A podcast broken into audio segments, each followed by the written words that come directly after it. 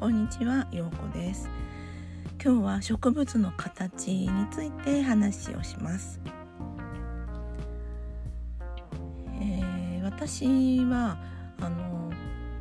まあ週に何回か外でもね仕事をしてるんですけど結構そこに行くまでにあの朝ウォーキングをしてるんですね、えー、20, 20分ぐらいこに行くまでにですね、えー歩くんですけどそこって本当に人が歩いてないんですよほぼ。なので、まあ、すごいじっくりと道端の植物をね観察したりとかするんですけれどももともとですねあの実家が山山をね、まあ、ちっちゃい山を持っていてでその山で駆け回って遊んだりっていう生活だったので、まあ植物に関わるってことはすごく身近だったんです。で父が生物を学んだ人でもともと農家なのでねこの草は何て言うんだよとか、えーあなんとか草だとか言いながら一緒に山を歩いたっていうそういう経験があります。でまあ自然と私も植物に興味を持つようになったんですね。で特にですね、まあ、父が美術家あの彫刻家なのでその植物を取ってきてデッサンをしたりしてたんですね一緒に。でそういうのが昔からあったのでその形っていうのに最近すごくまた興味を持つようになっています。でそういうあの道端をね毎日毎日っていうか毎週見てると植物っていろんな形があるんだなっていうのに気づ気づいたんですよ。でお花屋さんで売ってるお花っていうのはま限られてますよね。で葉っぱが子供がに描かせるとね、えーお花があってまっすぐ棒があってで葉っぱがピッピッピッってついててみたいな絵を描くことも結構あると思うんですけど本当にこう道端を観察しているとですねそういうのっていうのはあんまりなくってまああるけれど他のあのいろんな草がいっぱいあるんですよ。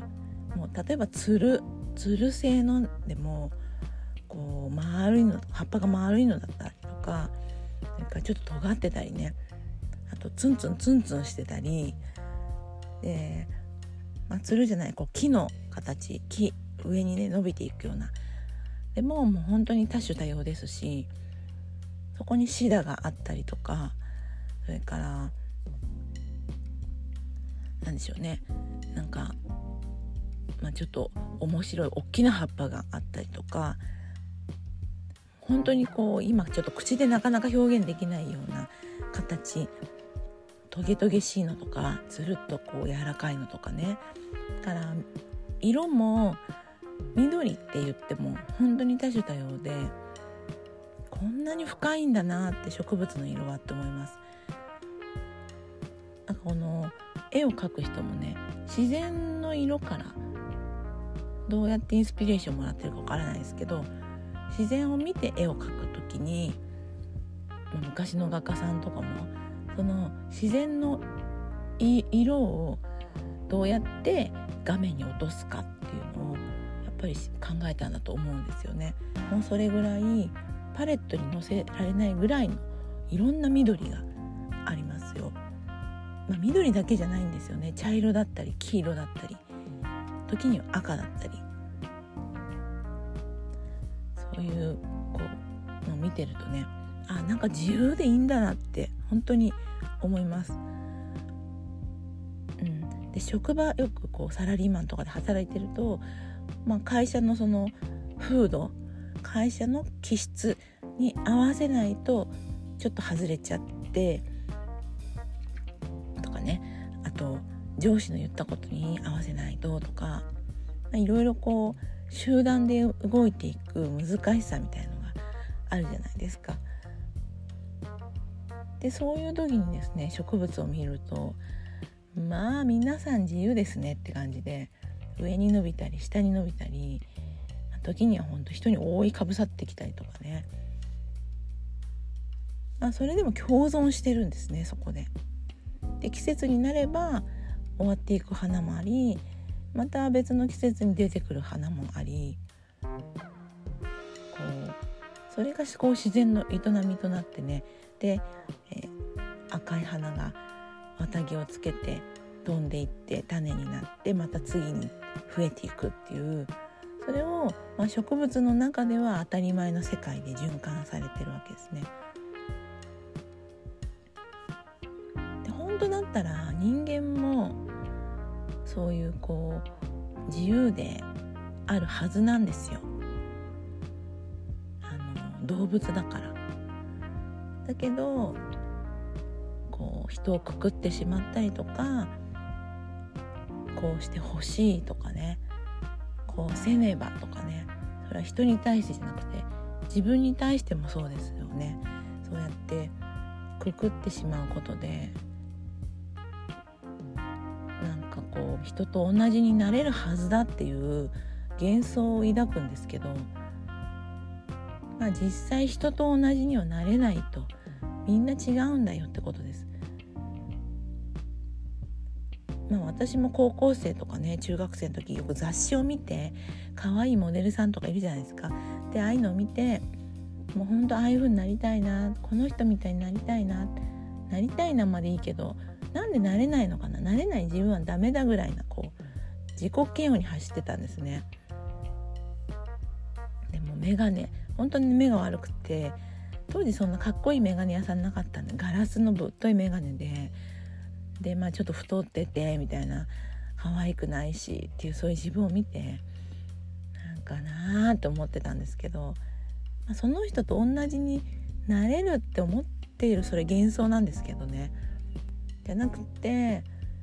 もう自分を認めるってことですよね。自分でいいよって自分に許可を出すっていうか、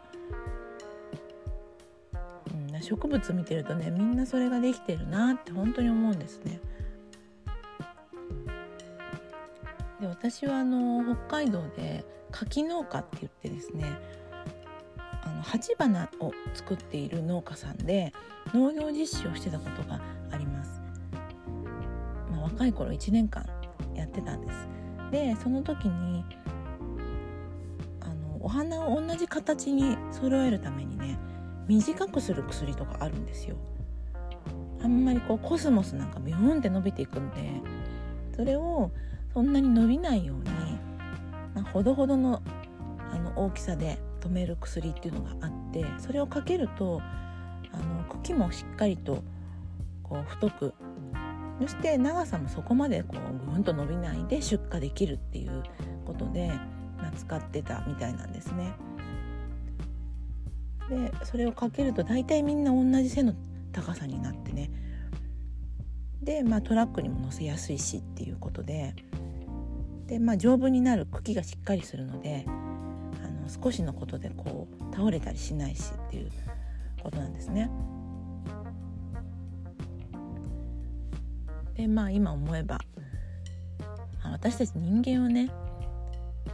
なんかそうやって薬をかけて人と同じには絶対になれないじゃないですか。こう気持ちっていうものがあるし感情がですよね感情あってあのそんな人と同じっていう風に感じ方もみんな違いますしね。うん、なんでそれを自分で認められなかったのかなって若い頃思うんですよね。やっぱ